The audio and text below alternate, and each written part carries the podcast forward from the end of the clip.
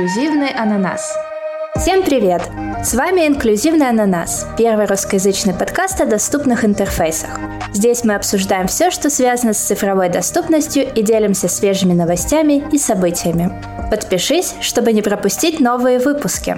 С вами ведущий подкаста Глаша Жур, фронтенд Тимлит и преподаватель на курсах по веб-доступности, и Таня Фокина, редактор раздела доступности в Доке, дружелюбном справочнике по фронтенду и большая любительница поговорить о доступности.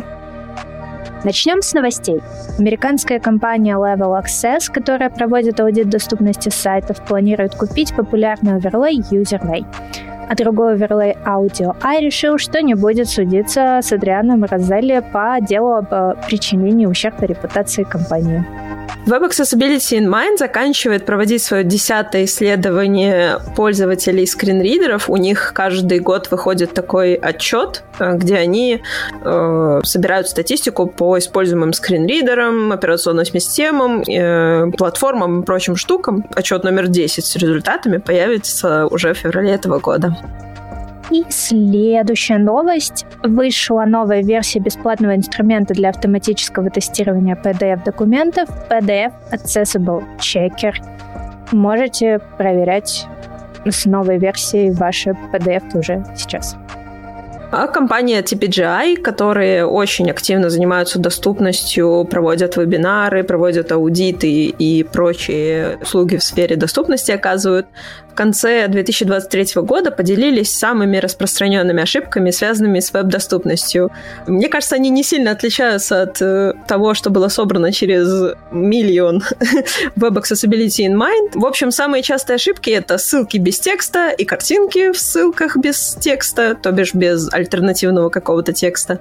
Следующие ошибки — это кнопки без имен, картинки без альтов, неинтерактивные элементы, добавленные в порядок фокуса при помощи таб-индекс 0, сломанные списки all и all, одинаковые имена у интерактивных элементов на одной странице и неправильное использование aria described by и aria labeled by. И сегодня мы как раз-таки собираемся поговорить о первых трех, как минимум, пунктах. Все эти проблемы связаны с тем, что текстов нет, либо они как-то не очень хорошо заданы. Поэтому поговорим про текстовые альтернативы, про то, как вообще писать тексты.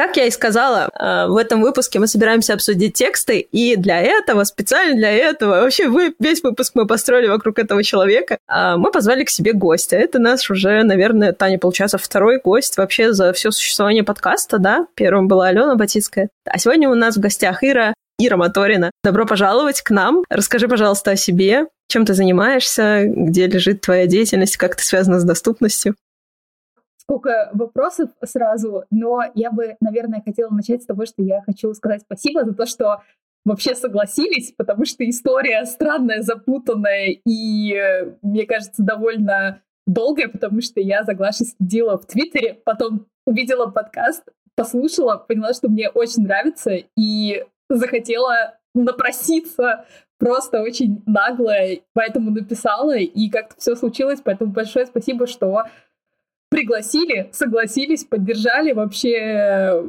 мою... Спасибо, что поддержали мою кандидатуру, спасибо э, киноакадемии и всем остальным. Вот, в общем, э, если говорить э, про себя, то я, сколько себя помню, занимаюсь коммуникациями. Вообще у меня бэкграунд журналистский, и он помог очень хорошо посмотреть на разные тексты. А после журналистики э, я пошла работать сначала в маркетинг, и там как раз уже столкнулась э, с теми темами, про которые мы, наверное, сегодня успеем поговорить. Э, это как раз и где нужны тексты хорошие и нехорошие, и про субтитры, и про разные другие форматы. А, но в последнее время, по большей части, я работаю в продукте и так или иначе сталкивалась с а, доступностью, был опыт работы с а, слабослышащими разработчиками, а, с теми, кто работал с ридерами и так далее. То есть это прям супер классный опыт. Мне кажется, он очень много привнес в мою жизнь. Ну и я, как сегодня мне написала одна знакомая, UX-глыба это, это, честно говоря, звучит а, очень странно, но мне даже немножко понравилось. И если просто сказать, то я пишу тексты, контролирую тех, кто пишет тексты, а, и стараюсь сделать так, чтобы они были простыми для всех, кто их видит, читает или очень мельком просматривает. Круто. Э, это, кажется, большой очень объем работы. А бывает ли что-нибудь забавное с доступностью текстов? Или что-нибудь связанное вообще с текстами? Ой, на самом деле очень много всяких историй, и они связаны даже не с тем, что э, там с текстом взаимодействует э, там, не знаю, человек, который не очень хорошо видит, или, например, человек, который не очень хорошо слышит.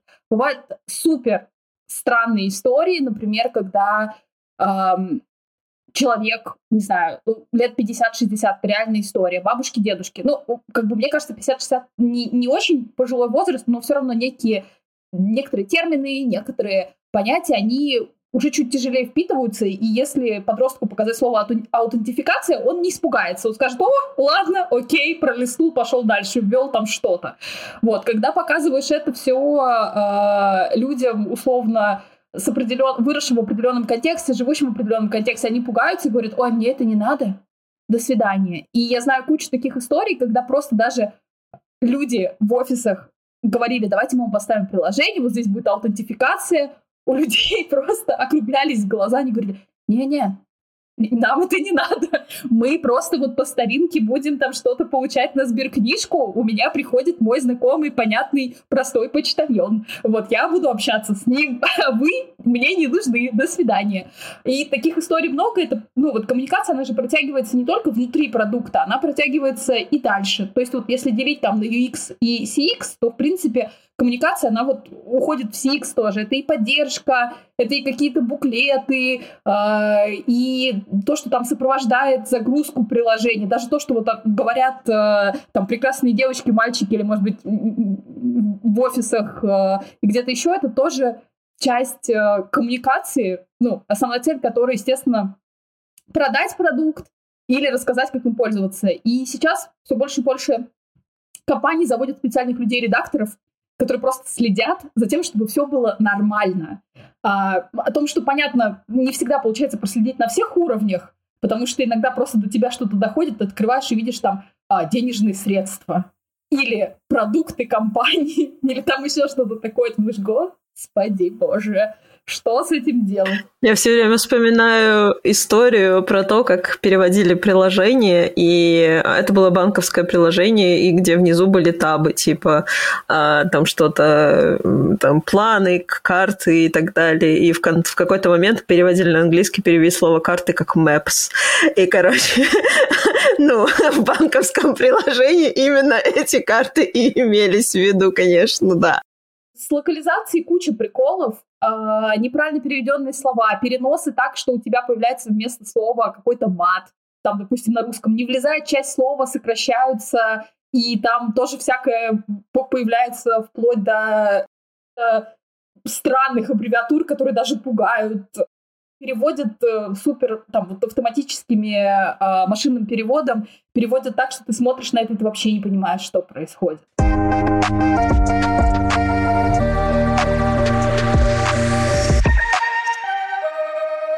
Слушай, а у меня вот тоже вопрос. Участвуешь ли ты в отсматривании макетов на предмет текстов? Я имею в виду дизайнерских макетов. Как эти тексты написаны, кто их должен писать? Мне кажется, у нас в разработке вообще один из самых главных вопросов, ну, у нас в разработке, это потому что к нам это в итоге приходит. Но к нам приходят макеты с уже совсем написанным, и вот у дизайнеров всегда вопрос, а кто должен писать эти тексты? Я как бы позицию accessibility эксперта занимаю, и я работаю с дизайнерами и с разработчиками, но я где-то там посерединке. И когда я говорю, что этот текст не является доступным, его нужно переписать, они такие, а кто это должен писать? Типа, вот интересно, работаете ли вы с такими запросами? На самом деле, а, это основная часть работы, и я сейчас попробую рассказать а, как вообще происходило э, и происходит э, в тех компаниях, где я работаю и работала. А, у нас чаще всего, если говорить про вот там людей-редакторов, да, есть разделение на маркетинг и продукт. на продукт появилось разделение не так э, давно, может быть, там лет пять назад. То есть по сравнению там с дизайном, с разработкой, а, там с той же самой инклюзивностью мы вообще такие супер а, зеленые огурчики с пупырышками, вот, но при этом тоже есть от нас, а, а, надеюсь, много пользы. А, что вообще происходит? Маркетинг, понятно, они занимаются лендингами, что тоже должно быть а, а, понятным, простым, доступным, а, занимаются лендингами, постами, вот все, что касается соцсетей, продвижения в ютубчике, вот это все. То, что касается продукта, это чаще всего то, что уже внутри в приложении, внутри, возможно, там на десктопе, внутри а, вебе. Это вот эта вся вотчина продуктовых редакторов. Их еще иногда называют калькой с английского UX-писатели. Ну, в общем, кто как хочет, так и называет. Но дело не в этом. Как они работают? А, существует две версии. Первая версия, когда у вас внутри сидит какая-то инхаус команда, условно, а ну, мы будем называть редакцией, потому что просто в, в русскоязычном контексте проще понять, э, кто те люди, которые сидят в этом кружочке тесном. А, и в эту редакцию приходят запросы. Условно, вот мы хотим сделать макет, посмотреть, все ли нормально. Или мы тут что-то написали, но получилась какая-то ерунда. Пожалуйста, проверьте, а, вот вам все данные. Это, скажем, такой супер поточный э, вариант, когда просто на тебя по канбану что-то летит, ты что-то проверяешь по своему чек-листу, задаешь вопрос, отдаешь. Есть другой, более продвинутый вариант. Это когда редактор, э, там, UX-писатель и так далее, он внедрен в Discovery и Delivery команду. То есть он вместе с продуктом, с дизайнером придумывает какие-то решения, основываясь на гипотезах, на метриках, на предположениях, а, вместе что-то тестируют, например, условно дают на какие-то АБ-тесты, на сплиты, а, проводят какие-то юзабилити исследования, потом это все приносят а, разработчикам, говорят, смотрите, я сделал. Вот, разработчики тут же задают кучу вопросов, говорят, чего можно, чего нельзя, и дальше ребята уходят э, дорабатывать. Это самый идеальный вариант, плюс еще, понятно, когда разработчики что-то разрабатывают, они такие, ой, а мы не предусмотрели, у нас тут еще 10 ошибок, сделайте что-нибудь, чтобы люди не видели вот это сообщение, упс, что-то пошло не так, и просто кнопочку закрыть, или в лучшем случае, да, в худшем ее может вообще не быть, и ты зависаешь на экране. А, в общем, что, что с этим сделать, что там написать, э, чтобы люди не обиделись, э, э, поняли вообще, что происходит, как-то либо исправили ошибку, либо написали в поддержку, что что-то у вас там происходит странное. Какие у вас сознательные разработчики? Наши разработчики просто что-то пишут сами. Да, это такое часто бывает. Я когда только начинала, я пришла э, в одну большую продуктовую команду, и там все тексты писали QA. То есть те ребята, которые, в принципе, заводят баги, тестируют, они говорят, так, подождите, мы всегда писали тексты. Мы знаем, ну, то есть их можно понять, они правда знают, как это должно все работать. Они знают, где какие всплывают ошибки и могут что-то предусмотреть, но при этом это не те люди, которые владеют компетенцией редактуры, то есть те, кто могут как-то просто что-то описать, объяснить, может быть, через какой-то простой термин, через какой-то простой пример, потому что этому можно научиться, но чтобы этому научиться, тоже нужно время, нужно практиковаться, нужно там, я не знаю, э, кучу э, клавиатур стереть в попытках, стереть в смысле, как вот, э, когда ты печатаешь, такой, вот как, да-да-да, как, как в этих мемах, когда там котик сидит на клавиатуре, вот типа вот что-то такое. А, и было довольно тяжко перебороть вот этот вот подход, когда дизайнер просто что-то отдавал, QA что-то писал, писал потом тесты, разработчики это все тестировали, и где-то оно как-то там что-то выходило. То есть это прям просто э, определенный процесс. Ну и самое главное, что делает человек-редактор, который работает в продукте, он же не заканчивает э, свою работу вот на макетах, на каких-то ошибках, состояниях и так далее, он идет дальше к релиз-менеджеру, они вместе обсуждают, что они хотят сказать, он идет в поддержку, они обсуждают а, вот этот новый сценарий или новую какую-то микрофичу, обсуждают, как она работает, какие там могут быть ошибки. Он либо пишет сам, либо помогает поддержке написать какие-то скрипты, чтобы можно было пользователям объяснить, если какая-то ошибка случилась, как ее исправить? Или что ее вообще никак не исправить, извините, давайте мы вам вернем деньги. А, или еще что-то. А, и он может писать какие-то дополнительные истории, например, а, те же самые инструкции в а, справке. Допустим, что да, у нас там новый тариф, они работают так-то, если не хотите можете остаться там на старом тарифе или перейти на новый и так далее. То есть это, по сути, полное сопровождение того, что есть, ну и если что-то из этого уходит в CX, например, нужно написать какой-то скрипт там для работников офисов, иногда бывает, что тоже человека просят, потому что он прям в контексте. Вот, это если прям совсем кратко, как это работает.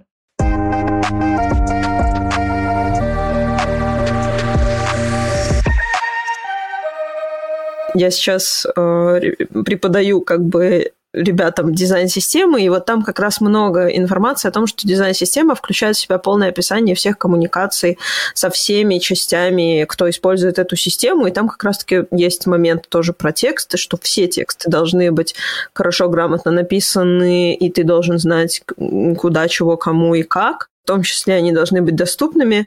Поэтому хочу сейчас перейти э, к вопросу, я хочу его задать Тане.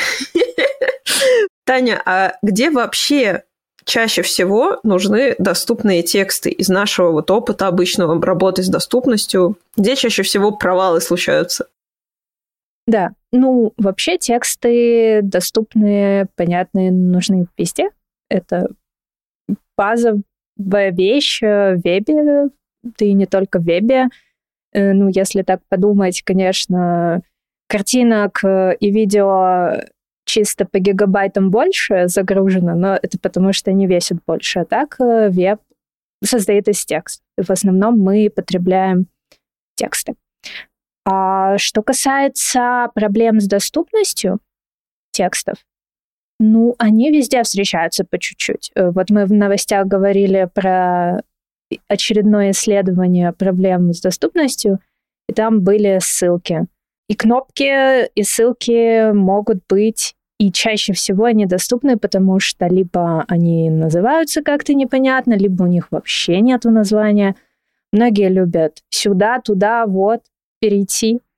Куда? Непонятно. Но куда там в итоге ты уйдешь. И это будет сюрпризом для тебя, как для пользователя. А, так, ну, конечно, есть большие проблемы с другими микротекстами, э, с ошибками. Вот э, это легендарное что-то пошло не так. Перезагрузите страницу, это в лучшем случае тебе кто-то подскажет. В худшем ты вот останешься с этим пошло не так, э, весь в растерянных чувствах. Так, ну и сами э, большие проблемы заголовками есть, где-то их нету, где-то они вообще такие, что непонятно, что это за часть текста, и по ним в итоге из-за их непрозрачности, сложности сложно навигироваться как визуально, так и на слух пользователям скринридеров. У меня есть история про заголовки свежая. Сегодня Давай. произошла. у нас на одном сайте. Это классный очень бренд одежды. Они считают себя инклюзивным брендом, то есть у них э, всех форм, цветов люди на сайте, и это дизайнерская одежда. Нам прислали макет страницы логина, и там, значит, два поля, и кнопка залогиниться, еще кнопка восстановить пароль. И это просто белая страница с вот этими двумя полями и кнопкой. Все, ты как бы, ну, ты нажал, причем попадаешь ты на эту страницу через ссылку, которая называется My Account. То есть, ну, ты уже как будто бы зашел или что. В общем, нет никакого намека на то, куда ты попадешь правильного. Если ты не залогинен, ты попадешь на страницу логина. Если ты залогинен, попадаешь в мой аккаунт. Ты, значит, ты открывается эта страница, ты такой, блин, ну, это мой кейс. Я думаю, блин, у меня есть тут какой-то пользователь вообще, может, мне нового зарегистрировать? Я, значит, ищу ссылку на регистрацию, ссылки на регистрацию нигде нет. Такая, так, ладно. А, значит, я помню своего какого-то пользователя, но не помню пароль. Я нажимаю на кнопочку «Восстановить пароль». Эта же страница открывается, ну, то есть абсолютно та же самая, только здесь уже одно поле с e-mail, и просто написано e-mail, ну, и поле, все. И кнопка «Восстановить пароль». Ну, понятное дело, что даже если кнопка какая-то акцентная, классная, ты на нее не сразу обращаешь внимание. Ты как бы наверх страницы обращаешь внимание. Окей, ладно, а, я восстанавливаю этот пароль, у меня перезагружается страница, там появляется какое-то сообщение, тоже не очень. Надо прям вчитаться, там каждое слово с большой буквы написано. И я просто такая, что происходит? Подождите, где-то там мой e-mail затерялся. Мне вообще там сообщение с ошибкой пришло, в котором даже нет текста, там просто, ну, разработческая переменная, через точки написан путь к тексту, который не был найден. И в какой-то момент я отвлекаюсь, чтобы описать эту проблему, я смотрю на страницу и понимаю, что на ней нет заголовка. То есть я вообще не понимаю, что это за страница и что я только что делала. Я возвращаюсь на логин, на логине тоже нет заголовка. И я такая, угу. Я пишу клиенту, говорю, «Э, ребята, давайте по доступности у нас, ну, мы еще восстановим форму регистрации, потому что она была у нас, и как бы она нужна. Давайте все это сделаем. Давайте только на каждой странице добавим заголовок. Здесь мы напишем регистрация, здесь мы напишем залогиниться, здесь мы напишем восстановить пароль. На что они отвечают? Мы поговорим с дизайнерами, но нам и так ок. И я такая, а, инклюзивный бренд, вам и так ок. Ну, ок, ок, ок, если ок. Вот, короче, э, одно дело не, некрасивые заголовки или плохие заголовки, плохая структура заголовков, другое дело отсутствие заголовков. Причем там вообще ничего пользователю, если хоть какое-то disability есть, ни, ничего не сообщает, что это за страница. Title у всех страниц одинаковый, у всех трех. Он называется account page. Почти, почти. Account page. Вот такой title. То есть, э, если ты не видишь, то ты не знаешь, что происходит вообще. Страница перезагружается без перезагрузки страницы. То есть ты и title сменяющийся бы не услышал, если бы он менялся. Ну, в общем, лайк, отписка, дизлайк, ладно. Это прям, мне кажется, собрано все, что можно собрать все, все, что можно собрать вообще э, в одном местечке. Я бы туда еще добавила, а, если есть допустим, локализация и какое-то э, переключение между языками, я еще добавила бы, что на одном языке есть все, а на другом языке выборочно что-то появляется очень рандомно. И ты даже не... Ну, то есть, и, и если ты переключаешься, ты не понимаешь, где ты, что, что нужно сделать, потому что там ровно переведена одна кнопка, и все. Там, кстати, есть такой кейс, там есть такой кейс, это валидация полей, она стандартная браузерная валидация, и язык этой валидации зависит от того, на каком языке у тебя браузер, а сайт всегда на английском, и получается, что ты такой, типа, ошибку получаешь на французском или на итальянском, там, или еще на чем-то, а весь сайт на английском. То есть, ну, не то чтобы ты не понимал, раз у тебя браузер на французском, но нисходняк, да, есть э, и в таком формате.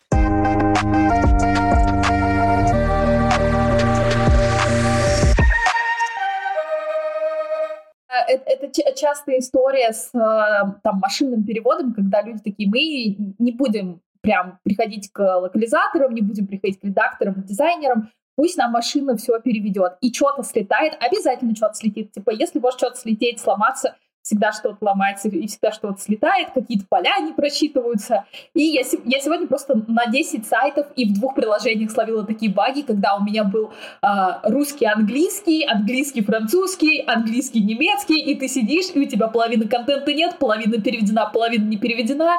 Я думаю, ну что ж, ладно. Но это только одна из ошибок. Есть же еще моменты, когда э, дизайнеры, редакторы очень любят, ну, все типа, мы творческие люди, хотя на самом деле я сейчас, наверное, обижу практически всех, это тоже ремесло, а, вот, и здесь всегда есть какие-то правила, и желательно бы им следовать, а, а, когда начинают придумывать какие-то классные штучки внутри продукта, начинаются шутки, типа на кнопке написано «О, да!», типа вместо согласиться или там хорошо, ну хорошо еще ладно, это окей, как бы, ну можно провести между ними там условный знак равно и будет понятно. Когда пишут на топках типа потрясающе, великолепно или далее, далее это мой фаворит.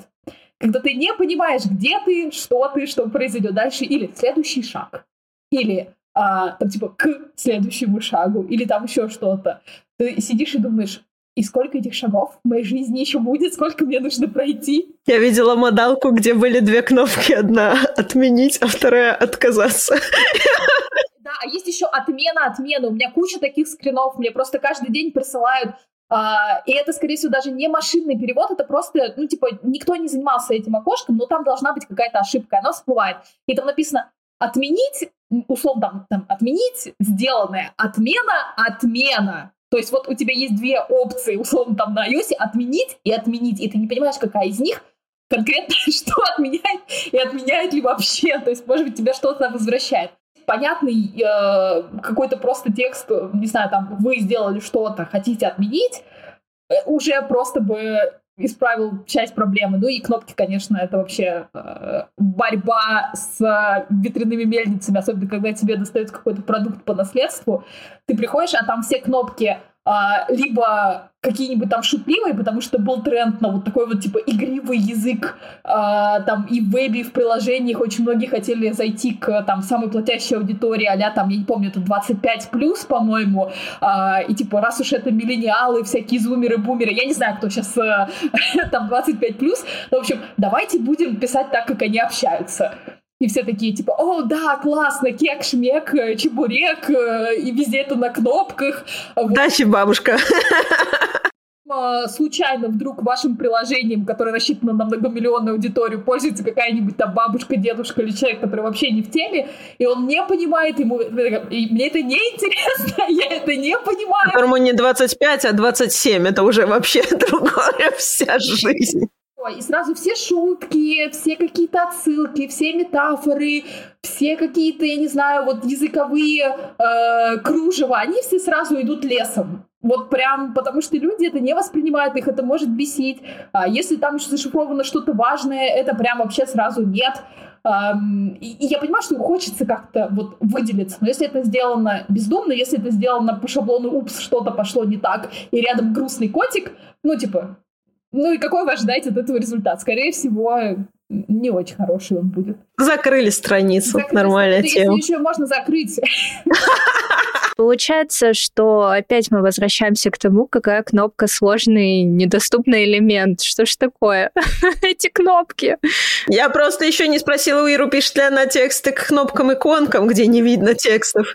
Конечно, конечно. Это же, это же самое, э, э, то, то, с чего начинает любой маленький продуктовый редактор – он приходит и начинает переписывать тексты кнопок а, по нормальным редакторским правилам, так, чтобы синтаксис интерфейса сочетался, так, так, чтобы это было понятно. Условно, ты сразу стараешься выпилить отмену отмены рядом стоящую, сразу стараешься... Ну, это хотя бы... Мы сейчас не говорим, да, про то, как а, внутри называются кнопки, мы говорим хотя бы то, что вот видно, когда ты видишь интерфейс. Ты сразу убираешь там следующий шаг, далее, ну, по крайней мере, стараешься, потому что там может быть далее 7 шагов просто не дойдет до седьмого, скажет, да вы меня уже, все, я закончился, ухожу и уйдет. Вот. Но это как бы потеря конверсии, бизнес тоже спасибо не скажет за это. И человек не скажет, и бизнес не скажет, и все в проигрыше. Какая бы кнопка красивая ни была, как бы она там не была адаптирована, не была бы там санимирована и так далее.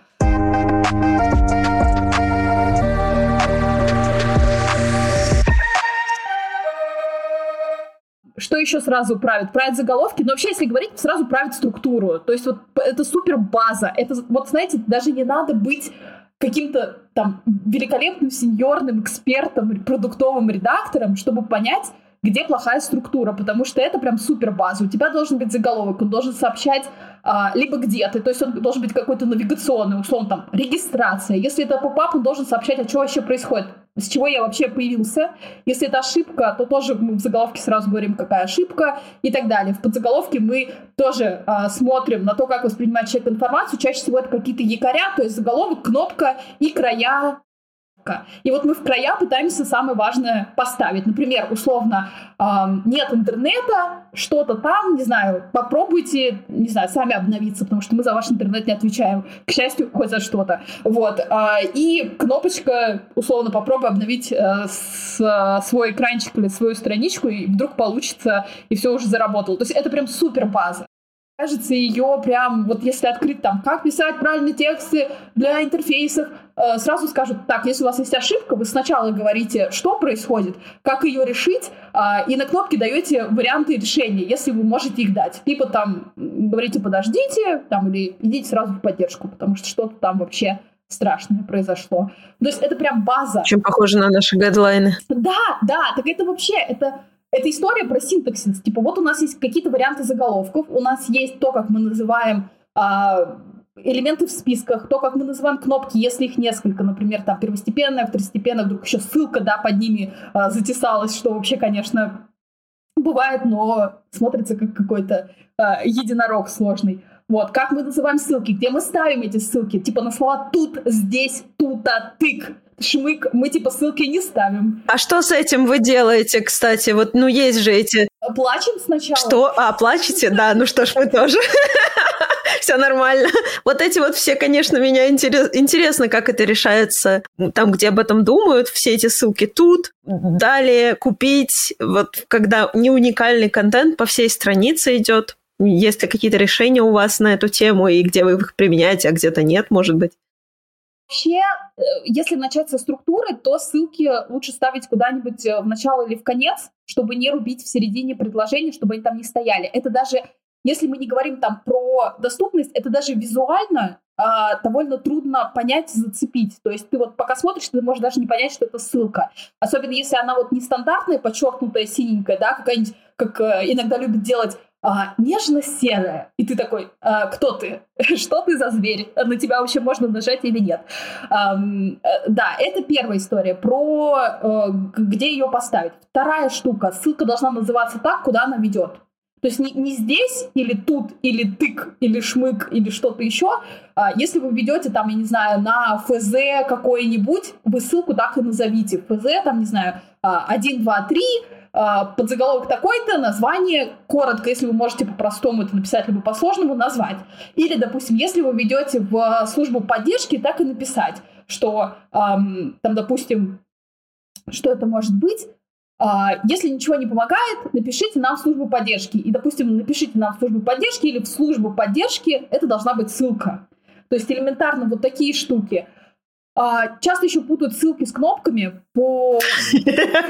Мы ни в одном выпуске не, ну, типа, не оставляем эту тему за пределами выпуска. Почему? Уже столько, столько вышло разборов о том, почему кнопка это не ссылка, почему лучше не делать ссылку, если это на самом деле кнопка, типа, почему не надо путать людей и так далее. И каждый раз, я каждый раз вижу что вот те, кто только, по крайней мере, начинают, или те, кто, не знаю, там, собирают какие-то приложения на каких-то старых компонентах с Legacy, там постоянно путаются местами вот эти вот моменты. И я думаю, блин, но это же должна быть ссылка, почему эта кнопка. Или наоборот. И это прям вообще... Э, может быть, я не думаю, что две кнопки рядом стоять. Ну, стоят ли это красиво?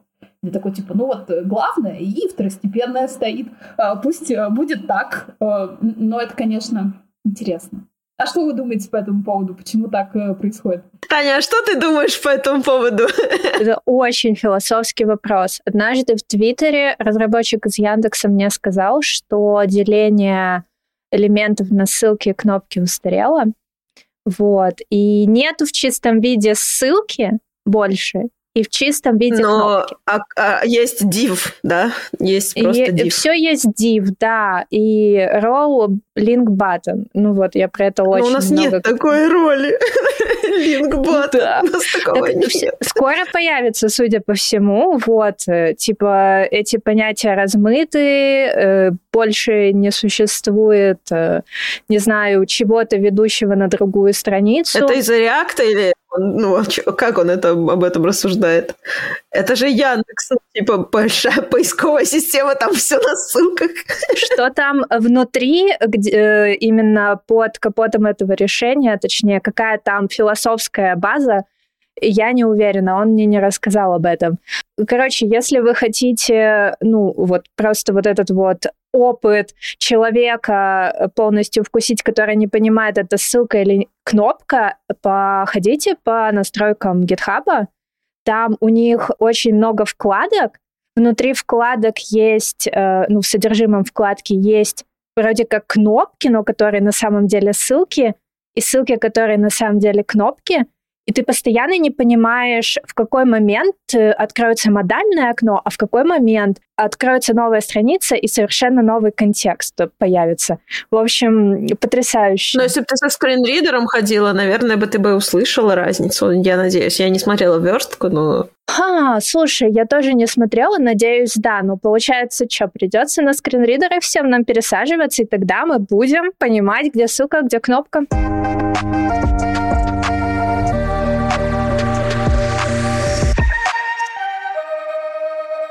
Это прям... Э, э, вы как люди, которые там в разработке сидят, сразу начинают обсуждать React, не React. У меня первая реакция, как у человека, который смотрит на интерфейсы, что это вся такая внутрянка, и если она перекинется на внешнее, это жутко поломает паттерны, э, по крайней мере, людей, тех, которые привыкли, потому что нас веб, а потом мобилка учила о том, что условно у тебя есть ссылка, она помогает тебе переключаться, но не меняет никакое состояние. Условно, если ты перейдешь э, по, по ссылке, то все как бы останется как есть. А если ты нажал кнопочку добавить в корзину, то в корзине у тебя что-то добавилось. Типа, это не ссылка. И если говорить вот так, то я, конечно, вообще не понимаю вот этой вот тенденции, типа, все есть единое, и единое есть все, и менять это нельзя, и оно должно само меняться. Это, короче, звучит, э, наверное, сейчас разработчики придут, скажут, что, типа, мы сейчас все объясним сложным языком. Не. Yeah. Простой пользователь. Это, это типа супер странно. Единственное, я сейчас вот прям э, нашла, я, я тоже разбиралась с этим моментом, но с точки зрения текста, как там что должно называться, чтобы люди понимали.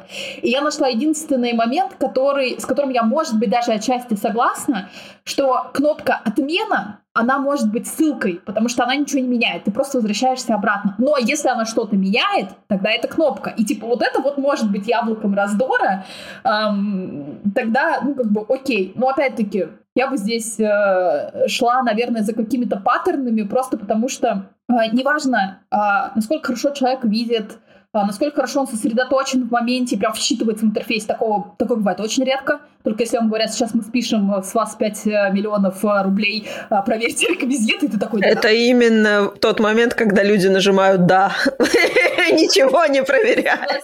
Или на кнопку «потрясающе». И ты такой, типа, и что происходит с этим дальше, вообще непонятно. А, я, я просто к тому, что, наверное, в какие-то моменты, а, даже если текст написан похожими словами, похожими и понятными тебе, это упрощает жизнь. Например, не аутентификация, а просто войти так же, как ты логин, понимаешь, э, просто визуально. Ты можешь даже не считать эту надпись. Вообще ты можешь просто там дальше куда-то пойти, куда-то нажать, но ты уже просто даже по форме слова понимаешь, что там примерно может быть написано. И это прям прикольно. То есть ты просто используешь что-то похожее, что люди используют, как они говорят, как они пишут. Форма и, кстати, интересный поинт, потому что это же один из моментов, скорее всего, который учитывается при...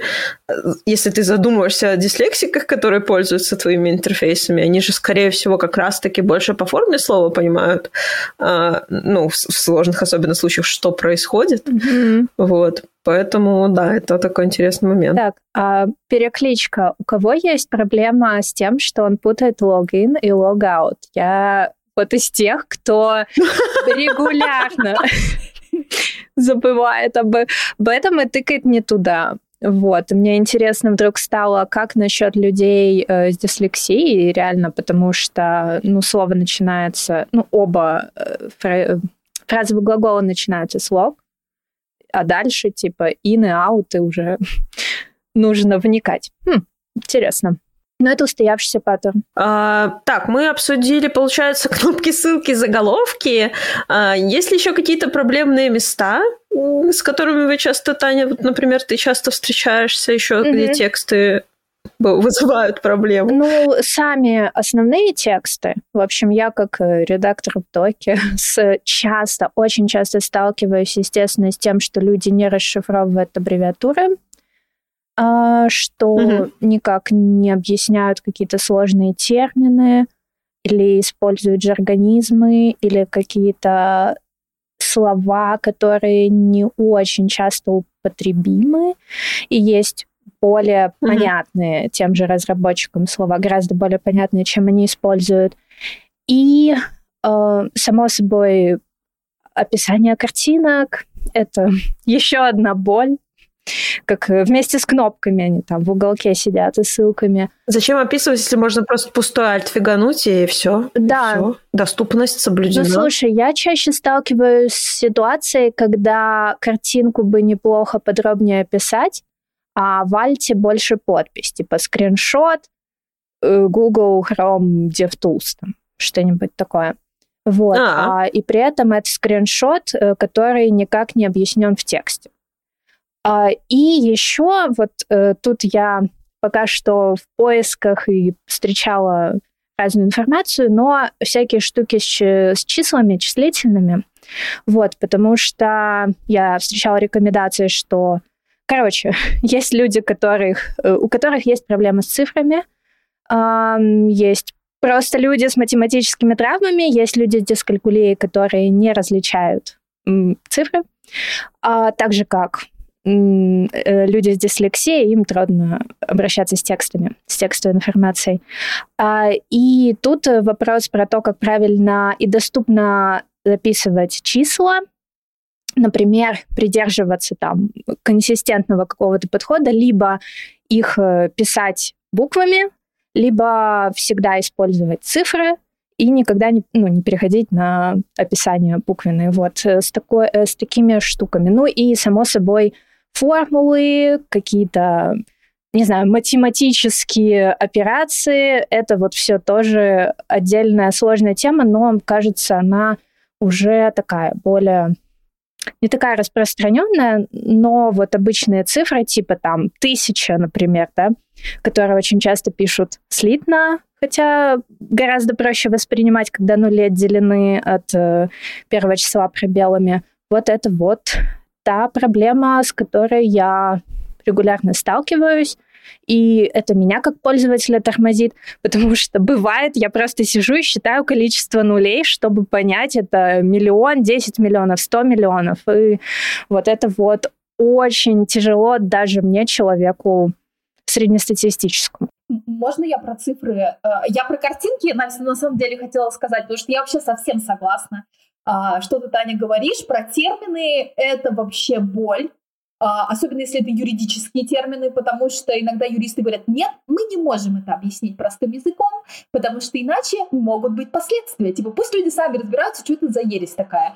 Вот, иногда не ересь, иногда правда что-то очень важное, и ты сидишь, и ты, ну вот просто вот эти вот все э, э, описания, как э, у Льва Толстого на странице, ты просто где-то теряешься и думаешь, ну и все, типа закончим на этом это, это правда требует объяснений, и надо уметь работать с э, юристами, там, с маркетологами, вот это где условия акции. Конец. Вот так узенькими буковками серыми да, на да, сером да, фоне. И ты понимаешь, что где-то, вот если такое есть, где-то будет обман. Ну, типа так же, как когда ты видишь звездочку, так же, когда ты видишь там а, какие-то другие э, вот эти вот истории, что типа да, но и все, после «но», в принципе, начинается самое главное. Была какая-то фраза, я не помню, чья она, что когда ты читаешь договор, очень важно читать то, что в договоре написано понятно просто крупным шрифтом, то, что написано более мелким, там где-то выноски надо читать еще внимательнее, и то, что прям вот совсем мелко-мелко-мелко где-то под звездочкой, вот это, скорее всего, будет самое важное. Типа, вот э, в интерфейсе все должно быть, и вообще в продукте, в нормальной человеческой коммуникации все должно быть наоборот. Ты должен сначала выносить все самое главное человеку и говорить, с тебя спишется 5000 рублей через две недели. Две недели, типа, условно там, если у тебя сейчас первое, сделайте, блин, какую-нибудь нормальную формулу, посчитайте, дайте человеку его цифру. Условно, мы 15 через две недели это у тебя будет 15 мы с тебя спишем, все. То есть, ну, навряд ли это прям так уж сложно посчитать там для человека, э, сделать две недели. Ну, то есть прям это, это не, не должно быть проблемой. Такая же история там с переносами слов. Легко пишется функция, которая тебе считает переносы слов. Типа, если ваше слово меньше, чем, не знаю, там, 5 букв, вы переносите на другую строчку, чтобы у людей там и не висло на строке, чтобы не было никаких э, висячих э, союзов, предлогов, там еще чего-то странного. Типа, это вообще без проблем пишется, это делается. Все, с кем я работала, и дизайнеры, и программисты, видимо, это были какие-то душки. Потому что они говорят, да, давай, да, просто нам нужен, типа, примерный список этих слов, э, и мы там сами уже все найдем. Типа, сами посмотрим. У нас наверняка есть какая-то би- библиотека. Типа, все вообще без проблем. Um, проблема с э, картинками. Я, наверное, сейчас немножко попробую откатиться к своему э, журналистскому бэкграунду. Нас там учили как раз работать с картинками, потому что в медиа очень много картинок, очень много инфографик, очень много иллюстраций, фоток и так далее. И эм, есть несколько вариантов, как с этим совсем работать. Вот на фотке э, ты там показываешь что-то, не знаю, там красное яблоко на столе. Э, ну, обычно, если человек может посмотреть на эту картинку, он поймет, что это красное яблоко на столе. Если он не может, допустим, мы можем назвать так файл. То есть, ну, он наверняка сможет его там прочитать ридером, понять, что вообще происходит. Но подпись никогда не должна дублировать картинку, потому что ну, как бы мы уже понимаем, так или иначе, что там вообще на столе у нас э, э, находится. Мы должны дать какую-то дополнительную информацию. Например, что там подобных картинок, картинных галерей э, больше там одного миллиона. Ну, там, условно, дать какую-то дополнительную информацию. Если у нас есть какая-то инфографика, э, и человек может ее посмотреть, либо как-то послушать, мы должны дать подписи какую-то дополнительную информацию. Например, там, не знаю, кто эту инфографику сделал, почему она важна, например, дать какой-то фактоид, то есть ну, какой-то самый главный факт из этой всей инфографики, например, что а, 50% людей предпочитают кислые яблоки, а не сладкие. Ну вот хоть что-то дать, какой-то вот э, обобщенный вывод. Как вариант можно вот так делать. Возможно, э, там с точки зрения э, веб-доступности есть еще что-то. Если есть, я прям с удовольствием послушаю.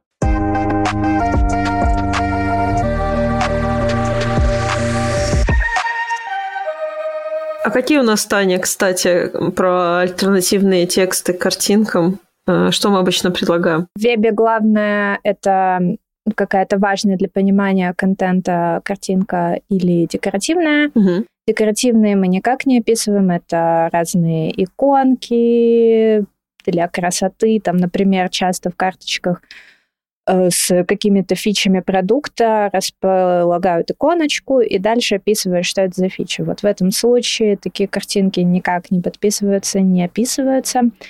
А, ну и дальше уже, если это важно для понимания контекста картинки, их, у них вообще может не быть подписи никакой, но обязательно должен быть альт. Вот, это вот самое главное. В альт э, добавляется описание этой картинки краткое, которое, ну, буквально вот описывает там, на тарелке лежит два красных яблока. Э, если в тексте контекст. уже есть... Да, контекст, да. Ну и, соответственно, у этой картинки с яблоками может быть подпись. Вот, да, она не повторяет э, тот альт, который есть. Она содержит какую-то, ну, дополнительную важную информацию про эту картинку.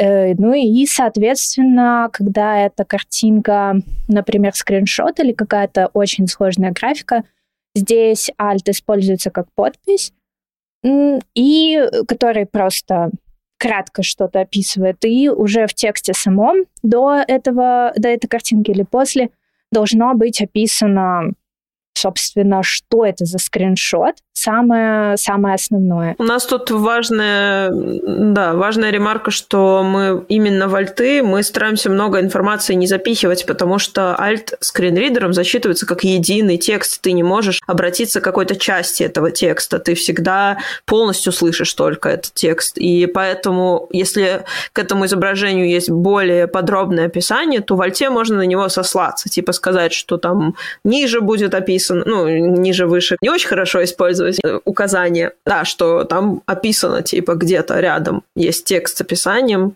и да, вот этот момент точно мы упоминаем, когда говорим про описание изображений.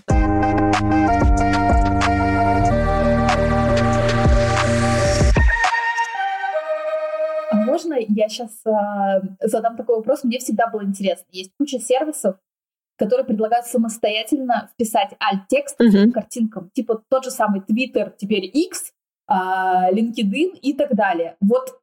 И при этом они не предлагают варианта никакого, что туда вписать. Там просто типа alt-текст, поле. И вот у меня вопрос к вам как экспертам. Считаете ли вы, что люди должны писать альты сами своим картинкам? Ну, то есть нормально ли это, или это должен делать э, продукт? И нужно ли давать им какие-то примеры Потому что я уверена, что большая часть людей не пишет, потому что она не понимает, а что туда писать. Ну вот у меня на картинке какой-то график. Uh, не знаю, или там на картинке uh, мой котик любимый, ну напишу мой котик. Да, да, вот потому что если люди пользуются альтами в соцсетях, они вот мой котик туда добавляют, ну то есть подпись, не описание картинки, да, реально не хватает э, объяснения, во-первых, зачем это нужно и кому это нужно. Мне кажется, что в таком случае многие люди бы больше об этом задумывались, зная, что они делятся контентом, который недоступен для большого количества Да им он станет самим доступен, как только пропадет интернет-соединение. Картинки не подгрузятся, и вот тебе нету... Ну, то есть ты не знаешь, что там на этой картинке, хотя этот альтернативный текст как раз-таки предназначен, чтобы выводить тебе альтернативу для картинки достаточно полную. Да, и пример бы, примеры бы тоже очень были бы наглядными, как раз вот от этой проблемы с тем, что люди добавляют подпись, а не описание, решил, решили бы. Так что это реально большая проблема соцсетей. Что касается генерации, ну, эм, то, что делают сейчас соцсети сами автоматически до сих пор. Так, я в каком-то году, наверное, в 2020 2020 делала доклад про автоматические альты в соцсетях. Вот, походу, ничего не изменилось. Там они же буквально в стиле предположительно на фотографии стул. Или предположительно на фотографии бегемота. Там, не знаю, другое животное. Они, кстати, нормально считают количество объектов, но они их очень плохо определяют, и, естественно, то, что на этой фотографии два стула, вообще ничего не скажет пользователю. И опять же, что касается пользовательского контента, который, э, ну вот, вы загружаете какие-то картиночки свои любимые, э, загружаете э, в разных соцсетях, э, очень важно к- давать контекст, а только вы его можете дать. Потому что, например, э, вот этот вот красивый закат, Э, если его написать, э, ну, как-то автоматически, закат, не знаю, ну или даже с какими-то деталями, это не, это все еще не описывает тот опыт, которым и те впечатления, которыми бы вы хотели поделиться. Поэтому очень сложно, даже если бы автоматически генерируемые альты стали гораздо лучше, и там не просто кошка сидит на стуле, а э, там цвет кошки и какие-то другие детали давались. Это все еще не решает проблему того, что вот ваш личный персональный опыт, то, что важно вам на этой картинке, это автоматическая генерация не сможет дать. Я тут сразу вклинюсь про тексты. По-моему, Глаша, ты в самом начале говорила, что преподаешь, рассказываешь про дизайн системы, то э, коммуникации тоже должны быть в дизайн-системе учтены. Я здесь согласна, но здесь есть как раз тот же самый момент, что с альтами. Какие-то коммуникации мы можем систематизировать, и даже если не вшить в компоненты, да, говорить там только так, или там, не знаю, дать какую-то опцию и вшить это в варианты, допустим, да, какие-то, чтобы можно было переключать.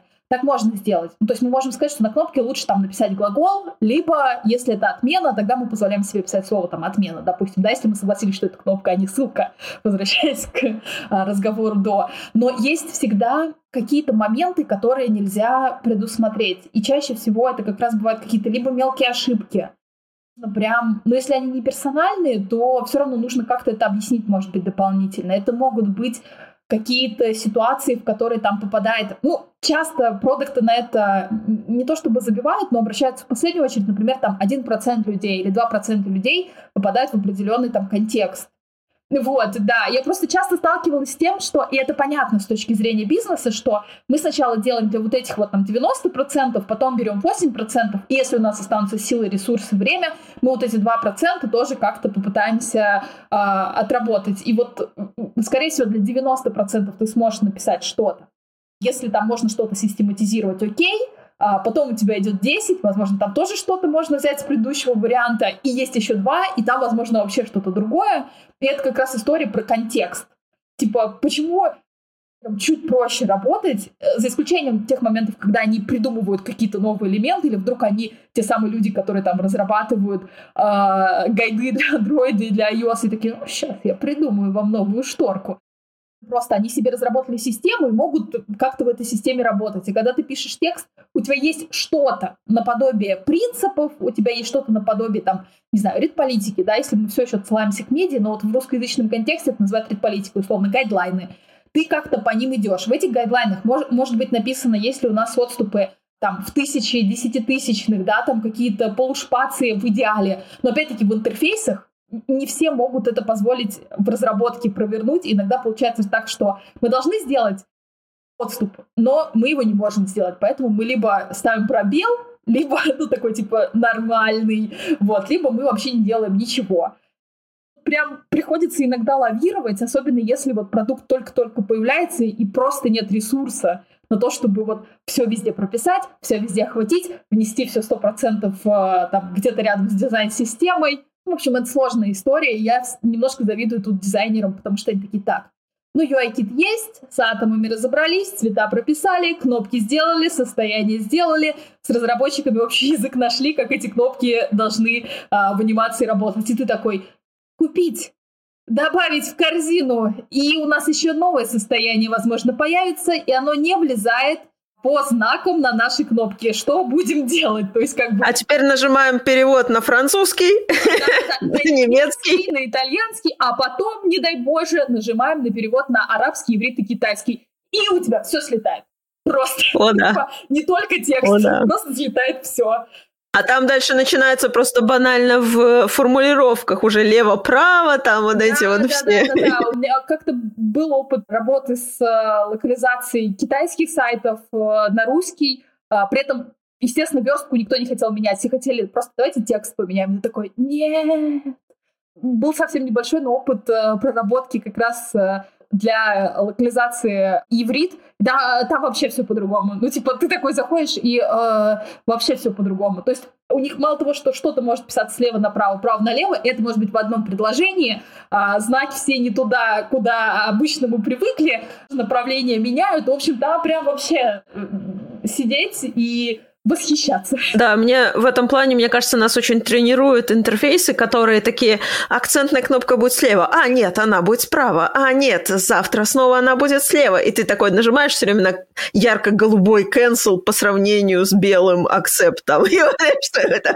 Ой, это вообще, это вообще, э, как раз когда столкнулась с э, азиатскими интерфейсами, поняла, что оранжевый или красный — это окей. Ну, типа, это класс, это кнопка, скорее всего, про подтверждение, даже если ты как бы не знаешь китайского, скорее всего, потому что у них вообще другое, не то что цветовое кодирование, восприятие цветов. То есть красный классный, красные деньги, красная удача, все, надо везде красное там. Поэтому многие сайты, там, Яком платформы, у них прям там с красными кнопками, а у нас красный. Это значит, ну, типа, ты пропал, это ошибка. Это Вот, и все. И ты э, как-то пытаешься свой мозг перевернуть, потом это как-то провернуть для людей, чтобы они понимали. В общем, это прям... Ну, а мы же сначала считываем картинку. Я сейчас хотела блеснуть э, информацию о том, что наш мозг идентифицирует изображение меньше, чем за 13 миллисекунд. И я подозреваю, что изображение туда же входит и какой-то цвет, э, и вот это вот все, и мы привыкли, что голубенький, зелененький это значит что-то такое.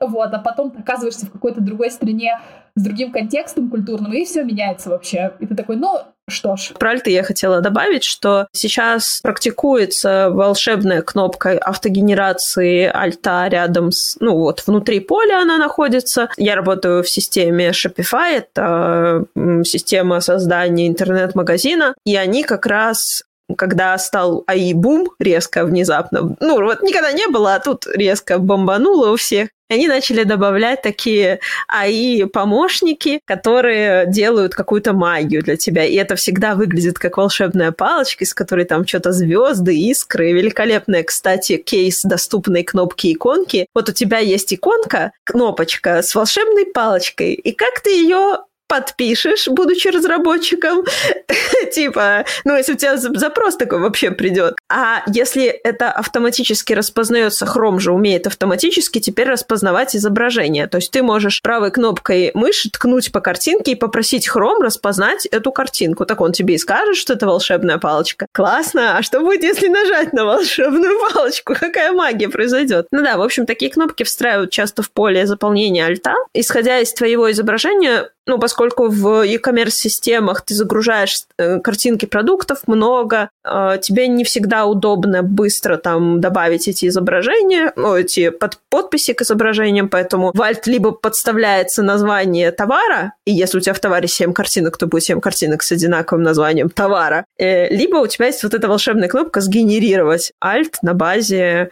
картинки. И здесь это может подойти, потому что это действительно условно-техническая информация об изображении, там, о товаре, о какой-то одежде. То есть тебе нужно прям точно знать, какого она цвета, на ком она надета, какого размера этот человек, если вдруг там такое можно упоминать. Вот. Ну, в общем, да, то есть сейчас часто подходят к вот этой автогенерации таким образом, но это делают, конечно, не в соцсетях. Ну, Facebook, по-моему, автогенерирует. Если ты не заполнил альт, он сам его заполняет.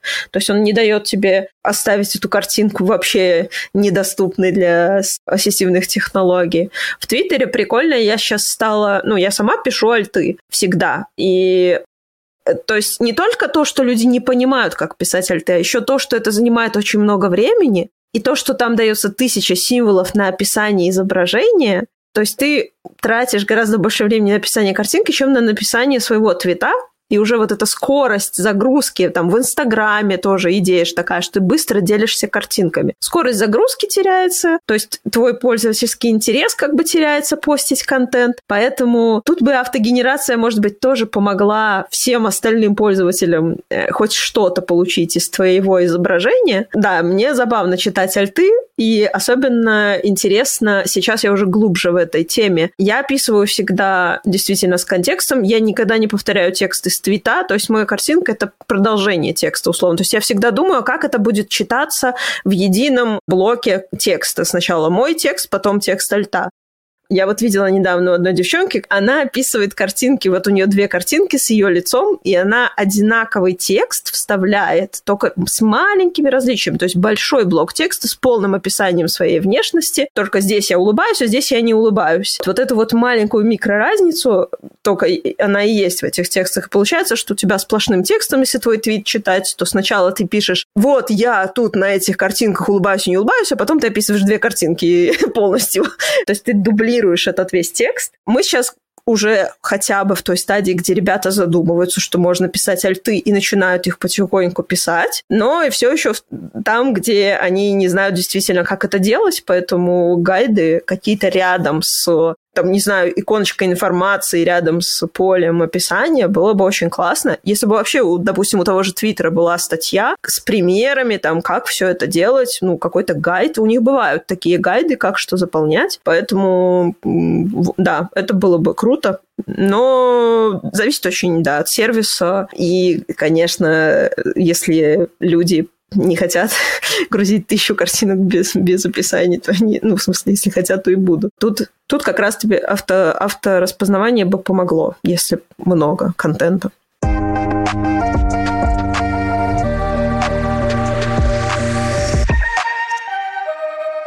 А, кстати, о альтернативных текстах. Э, ты вот, Таня, в самом начале говорила, что э, сейчас очень много видео и звука в интернетах, но не все могут воспринимать это как видео и звук. И, к сожалению, для людей, которые не видят или не слышат, а, очень часто нету никакой возможности вообще этот контент получить. Поэтому мы всегда, э, мы сами делаем субтитры к своим видео и делаем транскрипцию текстовую к своим аудио, а, видео у нас нет. ну, ну, как не к видео, а к вот этим заглушечкам на Ютубе. Но там приходится делать субтитры, да. Можешь немножко вообще про наш опыт подкаста, про транскрипции, про субтитры рассказать, с чем мы сталкиваемся, почему мы решили это делать? Да, есть э, несколько альтернатив к аудио и видео контенту. Это самые распространенные субтитры расшифровки и более редкие аудиодескрипции и перевод на жестовые языки. А что касается субтитров, э, это вообще, мне кажется, самая лучшая вещь, которую вы можете только добавить к своему контенту, потому что субтитры на самом деле нужны не только людям с различными особенностями, связанными со слухом, но и не знаю, например, не носителям языка, или людям, которые не понимают этот акцент, э, на котором говорит человек, хотя это их родной язык или язык, который они знают. Ну и, конечно же, они невероятно облегчают жизнь всем тем людям, которым ну, просто очень сложно на слух воспринимать информацию, особенно если это какие-то инструкции. И э, что касается расшифровок, то это классная штука, если у вас есть аудио, ну, то есть любой подкаст. Э, опять же, клево читать и удобно расшифровки к разным докладам. Например, если, особенно если вам нужно быстро понять, о чем этот доклад, найти какую-то важную информацию, люди, которые привыкли полагаться на зрение, а не на слух, гораздо быстрее найдут что-то, не просматривая видео, а видя перед собой текст. Uh, ну и что касается аудиодескрипции, то это интересная вещь, которая часто встречается во всяких видеосервисах, uh, Netflix, например, uh, которая объясняет более подробно какие-то важные а, для восприятия этого видеоряда вещи. Например, голос рассказывает вам, что сейчас происходит в сцене, где не говорят персонажи. И вот, кстати, фильм, э, помните, как он назывался, где не было сказано ни одного слова, триллер такой «Тишина». А, это не очень давний же какой-то, да? Да, да, да, да, да. Там был прикол в том, что был какой-то монстр, который э, хватал людей, если он слышал эти звуки. Вот, и там только в конце герои что-то сказали, но вот если это не мое кино или фильмы, где практически нету звукоряда, то аудиодескрипция — это единственный способ для людей, которые не видят или видят недостаточно четко, э, понять, что происходит на экране. Также, кстати, в театрах это тоже встречается очень часто больших крупных театрах. То есть там вы можете взять такой специальный аппаратик с наушниками, и, собственно, э, специальный человек, аудиодескриптор, сидит и рассказывает вам через наушники, что сейчас происходит. Более подробно, как выглядит герой, во что они одеты, что происходит во время мизансцен. Очень крутая, да, очень крутая и, кажется, тоже вот уже более часто появляющаяся на всяких видеосервисах штука. А, ну и самый редкий зверь — это перевод на жестовые языки. А, есть сейчас довольно большой выбор всяких э, сервисов, которые делают это, опять же, автоматически. Есть сервисы, которые вручную э, переводят. А, и есть, кстати, я находила прикольный сервис, который предоставляет э, интерпретаторов, переводчиков на жестовые языки специально для различных мероприятий, в том числе субтитры к различным трансляциям, где сидит специальный человек и очень быстро-быстро-быстро эти субтитры генерирует. Вот. И возвращаясь к субтитрам и расшифровкам, да, мы их делаем. А пока что это дается тяжело, хотя мы частично этот процесс автоматизировали. Мы э, расшифровываем сначала э, генерируем автоматически субтитры с помощью Whisperer. Это такой э, основанный на искусственном интеллекте распознаватель речи. Э, он заявлен как ну, поддерживающий английский, но русский он тоже распознает. Вот, да, и дальше, соответственно, э, я эти субтитры прогоняю через программку для субтитров, называется на Subtitle Text, по-моему. Вот, это какой-то не знаю, очень, э, кажется, визуально доподобный софт, но там на самом деле много разных э, полезных фич. Там можно, например, настроить э, длину субтитров, каким образом делать переносы и так далее. Вот, потому что для субтитров э, очень важно в общем, сохранять определенные тайминги. Субтитры не должны быть очень длинными, очень короткими. Плюс э, всегда в субтитре должно быть две строки, одна только в том случае, ну, если прямо это какой-то возглас, да, в редких исключениях. И там есть еще куча-куча правил, И вот я, держа их все в голове и в еще своих заметочках, э, вычитываю эти субтитры. Следующая большая проблема — это рассинхрон. Э, приходится, бывает, там, в общем, двигать Пары. на миллисекунду вперед, миллисекунду назад и так далее. Вот. И в итоге, потратив на это пару часов, пару веселых, э, увлекательных часов. Да, э, дальше уже я скидываю Глаше э, субтитры с вырезанными тайм-кодами, и она их дальше там разбивает на параграфы и, соответственно, убирает скобки там, где говорящий человек, имя его. Обычно это наши имена, но вот будет еще имя Ира. Да, вот расшифровка меньше всего времени занимает, но в расшифровке мы еще расставляем разные ссылки.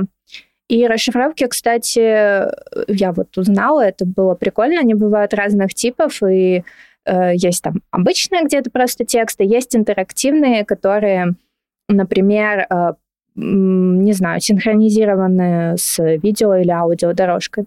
Да, прикольно. Вот мне интересно, если в расшифровке есть субти- э, ссылки, это уже делает это их немножко интерактивными или нет? Не знаю. Нет. Вот. Ну, ладно. Короче, ссылки плюс, да, какие-то термины я объясняю и расшифровываю аббревиатуры, если мы их используем, потому что Э, когда ты говоришь, гораздо сложнее контролировать это, чем на письме, поэтому, да, англицизмы, всякие жаргонизмы я на всякий случай э, расшифровываю. В скобочках. Ну и вот все, и на все про все уходит, наверное, где-то, я даже не знаю по часам, но мне кажется, дня два. Не полных, там 24. Вот, и хотелось бы, конечно, еще как-то этот процесс еще лучше автоматизировать, потому что, да, ошибки, само собой, есть в субтитрах, само собой, с пунктуацией проблемы, но, в принципе, у кого в русском языке нет проблем с пунктуацией, тут я не могу обвинить э, машины в этом. Вот, самой приходится регулярно на грамота.ру сидеть, читать э, вопросы, где тут запятая ставится. Э, так что это на самом деле со временем становится делать легче, как и, наверное, все. И... Психологически легче, давай вот так это назовем. Ну, психологически, да, точно. И это реально важная вещь не только для подкаста про доступность, но и для всех подкастов в принципе. Я знаю, что у Spotify есть автоматическая генерация расшифровок, но опять же, не все языки поддерживаются. То же самое с YouTube. А, вы, например, можете добавить, э, ну, там очень большое количество языков в автоматических субтитрах, опять же, не очень. Ютубские автоматические субтитры, они не очень. Там вот, кстати, это, я не могу, я не вспомню пример, но там я встречала огромное количество, не знаю, слов, которые были обычными, а в итоге превратились в мат. На Ютубе, в общем, субтитры автоматически не очень, и там, кстати, есть э, субтитры автоматические к трансляциям. Но пока что они выкатили поддержку только английского языка. И я что-то сильно сомневаюсь, что даже если там появится поддержка других языков, субтитры будут эм, отличаться качеством. Но реально очень много сервисов сейчас, которые предоставляют э, возможность вам генерировать и автоматические субтитры, и потом уже редактировать. Мне в целом нравится, как во всех современных софтинах, э, приложениях, программах появляются инструменты доступности, и именно текстовой доступности. Взять тот же Zoom, который добавил возможность создавать фоллоуапы, то есть какие-то финальные мысли записывать, предоставляет, опять же, генерацию субтитров автоматическую во время беседы. То есть они прям максимально стараются включить как можно больше пользователей и просто даже сделать некоторые вещи удобными. То есть это текстовое описание всего митинга, который прошел, ты там на нем не побыл там пять минут или отошел кота снять со стены. Это, это мой частый кейс или согнать. Основано на реальных событиях. Да, да, да. Очень круто, что очень многие, многие софт позволяет сейчас делать текстовые альтернативы и делать это довольно удобно и довольно грамотно распознавать все это. Так что да. Ира, у тебя какой опыт вообще с подобного рода текстами? А, ну, я хотела сказать, что пару лет назад, когда я случайно включила Netflix как раз вот эту вот возможность не только субтитров, но еще когда... Это было совершенно случайно, то есть я вот прям не намеревалась это потестировать, а когда там пошло текстом описание, что он вздохнул с грустью, я такая думаю, господи, это гениально, потому что не всегда есть возможность, даже если ты можешь э, что-то послушать, что-то послушать. Например, там, где очень громко, и ты не можешь э, просто выключить этот звук. Например, ты в метро, и неважно, как хорошо у тебя... У меня просто был такой кейс московского метро, там были очень громкие, возможно, старые вагоны, ты просто едешь, и неважно, насколько у тебя очень громкие наушники, насколько они там звука не, пропус не пропускают ничего, насколько ты там сосредоточен на своем экране, ты половину не слышишь. И субтитры дают тебе возможность это прочитать, а информацию текстом мы воспринимаем чуть быстрее, чем если бы нам вот так очень долго что-то говорили. Это прям супер классная история. Я тогда просто кайфанула. Я подумала, елки-палки, вот это вообще круто. Еще, наверное, из какого-то момента это не совсем про субтитры, а скорее вот про расшифровку, когда э, Telegram добавил возможность расшифровывать голосовые в текст, я просто сказала, о, да, потому что я ненавижу, мне очень трудно воспринимать как визуалу что-то на слух. Если мне что-то говорят, и при этом нету нигде никакой расшифровки, никаких поинтов записанных, скорее всего, я вообще ничего не запомню. Ну, то есть мне прям придется переслушивать раз в 500.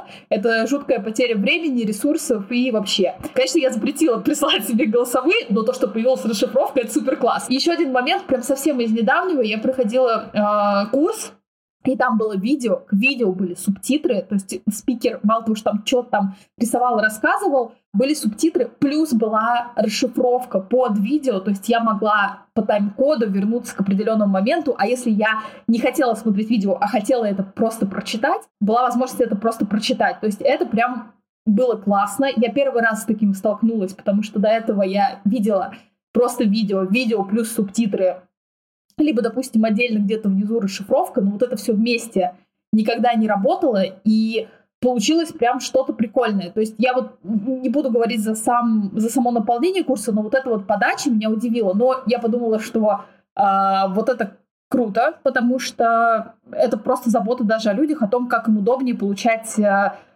получать информацию просто. Ну и еще я хотела сказать э, с точки зрения маркетинга, потому что мы тут про продукт, про доступность, но иногда просто ты не можешь или не хочешь что-то а, смотреть со звуком, например, у тебя в комнате там еще э, ребенок слушает, не знаю, там свинку Пеппу или что-то еще, а, очень громко, и тебе надо параллельно тоже как-то потреблять информацию, а в наушники ты не можешь воткнуться, например, потому что тебе нужно за этим ребенком следить, ты можешь смотреть что-то с субтитрами, это классно. То есть тебе могут, не знаю, там показать магазин на диване или какую-то лекцию, и ты ее можешь воспринимать, при этом смотреть, что тебе там на картинках показывают. Это вообще великолепно. А еще я нашла интересный, но правда уже немножко старенький кейс. 21 года э, делали исследование среди телезрителей в UK, Великобритании, и больше 80% смотрели или использовали субтитры при просмотре программ, при том, что это не все, естественно, 80% зрителей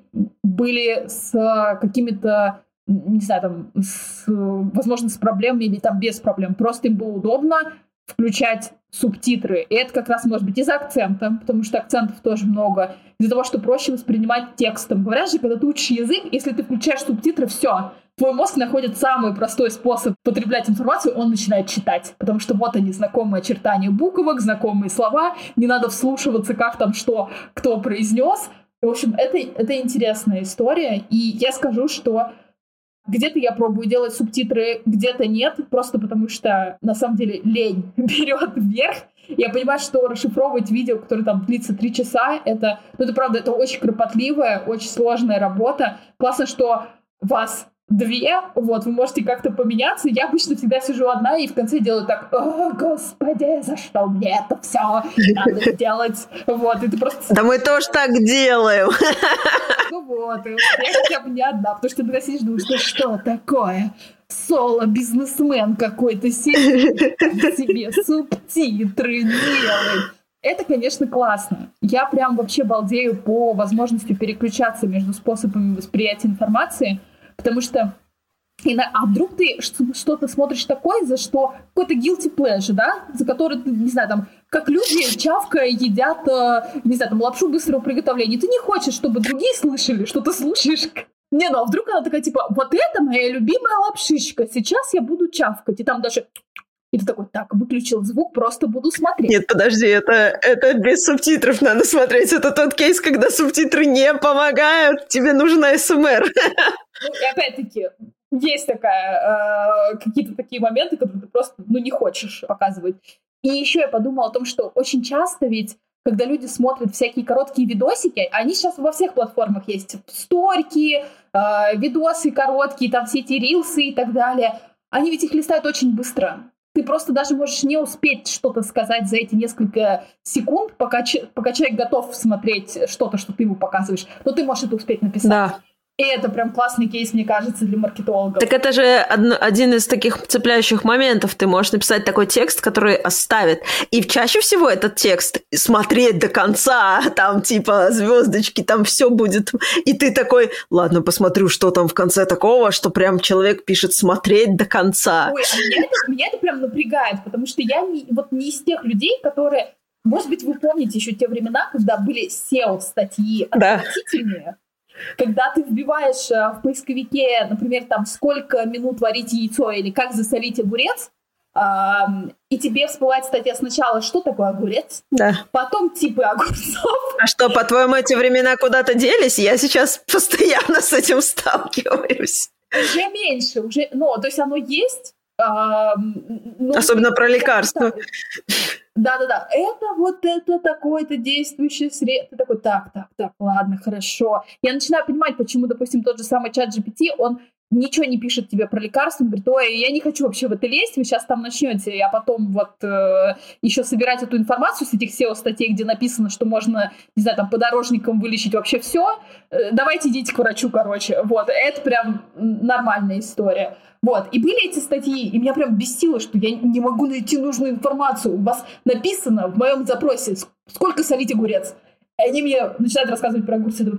Идите, собирать огурцы, короче, вот, и все. А, и меня это бесило. И когда пишут видео, смотрите до конца, или в каком-нибудь там подкасте, самое интересное в конце. Тайм-код, пожалуйста. Где? Где самое интересное? Если нет тайм-кода, хотя бы напишите, про что я полистаю. Вот. Эм, Еще, кстати, я заметила, может быть, вы с этим сталкивались, что эм, сейчас все чаще и чаще все больше и больше людей смотрят видео на ускоренных скоростях, при этом это люди без э, каких-либо проблем со слухом, со зрением и вообще как бы без каких-либо отклонений, просто там типа два, два с половиной, и вот прям вот, вот так вот. Это, это что-то интересное. Мне даже трудно объяснить, почему так. Ну, типа, трудно сосредоточиться, трудно хочешь за, быстр, за более короткое количество времени более э, объемный какой-то контент потребить. Короче, какая-то такая интересная история. Не, может быть, не совсем даже про Многогранная довольно, да, тут да. множество. Это ссылки и кнопки, я понимаю. Там, если начать, то все. Можно и не заканчивать никогда. Но для кого-то же придумали это ускорение, которое в Ютубе особенно. То есть, ну, если раньше ускорение было про перемотку, то есть, чтобы добраться побыстрее до какого-то другого места, то сейчас ускорение — это про быстрое потребление контента. Да, это, конечно, интересный момент.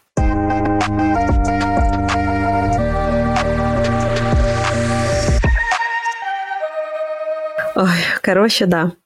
Таня, ты там что-то махала так активно, хотела что-то дополнить? Нет, уже, уже все. Уже все, это я просто хотела это оф-топ сказать, что я сейчас заметила новый тренд э, в соцсетях. Ты, значит, э, свайпаешь, листаешь, листаешь, скроллишь, и потом хоба видео, там собачка такая сидит без текста, и ты такой, ну, посмотрю дальше. И дальше там текст появляется. ты все еще тут? Ты не проскроллил дальше? Спасибо тебе большое. Вот. И... Господи, как же меня это... Вот это меня выносит. Меня выносит вот эта странная благодарность, ну, да, как бы... История с манипуляцией на самом деле. Да-да-да. Прям вообще вот эти жесткие черные паттерны, если посмотреть Э, все короткие видео, когда люди пытаются во что бы то ни стало привлечь твое внимание, там в дело идет все. Вот эти да. вот банки браузеры, типа, у вас одно сообщение. А, когда, ну, и реально есть истории, где брау в браузере вкладки а, дефолтом подписывали, типа, «Привет, как дела?» И люди туда нажимали и переходили, потому что они думали, что кто-то им написал в какой-то там из соцсетей. Или о, ты все еще здесь, ты такой классный, или не уходи, пожалуйста, а то котик будет грустить. Так, я сам буду решать, что мне делать в этой жизни, не надо мне навязывать э, просто какие-то... Эмоции котика, который клал на... Будет, может быть, это... Такого очень много. И в тексте тоже, упс, что-то пошло не так, или нам очень жаль, что вы уходите. Вот это прям это, это, это не то чтобы низко, но всегда можно без этого и сделать все равно хорошо, и все равно будет заботливо. Да, в общем, давайте немножечко закругляться. Тексты — это не так уж и просто, как может показаться. Они нужны гораздо в большем количестве мест, чем вы себе могли представить. Сегодня ты наконец-то понял, что тебе нужны альты к картинкам. Завтра ты, может быть, подпишешь свои кнопки и иконки наконец-то. А послезавтра, возможно, ты вспомнишь, что у тебя не один кейс ошибки в поле e-mail, а четыре кейса разных. И сведешь все это к обработке одного кейса, будешь одну ошибку все время показывать. Нормальная тоже тема, мне нравится. Упрощаем, упрощаем. Да, что существуют разные всякие тексты, и ко всем нужен хороший подход. Мне кажется, Ира вся твоя жизнь теперь уже нацелена на то, что... Боль просто. Чтобы, да. В поисках хорошего текста, как э, в поисках э, Дори, вот будем там чего-то а, экспериментировать. Что посоветуешь людям, а, чтобы писать хорошие тексты и учитывать всякие классные вещи? Может, у тебя под руками бывают какие-нибудь гайдлайны, в которые можно заглядывать? Ну, во-первых, стоит ориентироваться на какую-то базовую гигиену, это то, о чем мы говорили, э, о чем Таня говорила.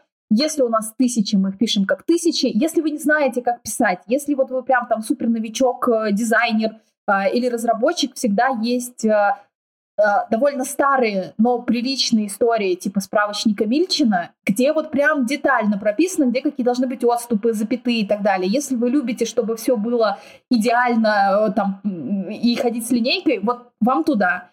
А, если история про тексты, то есть несколько принципов, они работают вообще для любых текстов, на любом языке, неважно, на каком вы пишете или на каком пишут а, QA ваши тексты. Здесь история первая про понятность, то есть если вы пишете какой-то термин, надо его расшифровать. А, желательно э, через какой-то супер простой пример, если у вас есть место под это в интерфейсе. Например, если вы говорите, что это какая-то оплата сплитом, да, вот это прям страшное слово, надо расшифровать, что такое сплит, что это а, оплата по частям. Да, если вы используете какой-то термин, и у вас большая аудитория вашего приложения, это не какие-то там э, бумеры, зумеры, которые все знают, люди, людей может смущать даже слово push, потому что слово push не только пуш-уведомления, но еще и пушап, а это бюстгальтер как бы. И если это читают вне контекста, тоже могут не понять. Но это, конечно, совсем какой-то корнер-кейс. А, что еще? Понятно, аббревиатуры, термины, сложные предложения. Вот я сейчас буду э, ругаться депричастные, причастные обороты, да, это где там делающий, э, обращающийся. Очень юристы любят вот это вот все, но это все усложняет. У вас должны быть супер простые предложения – а, вам нужно сделать то-то, точка, это делается так-то, так-то или так-то, идите туда. То есть, ну, это прям, если совсем упрощать, надо относиться к пользователю как к человеку, которого ты берешь вот так вот нежно за ручку и говоришь, не переживай, я тебе сейчас все по-простому, как другу, объясню. И начинаешь ему по-простому объяснять, потому что по-другому не бывает. Без вот этого, какие огурцы бывают, как их садить, там что-то вот это. И только в конце, типа, а вот это засолка на две минуты. Вот. А, это супер база.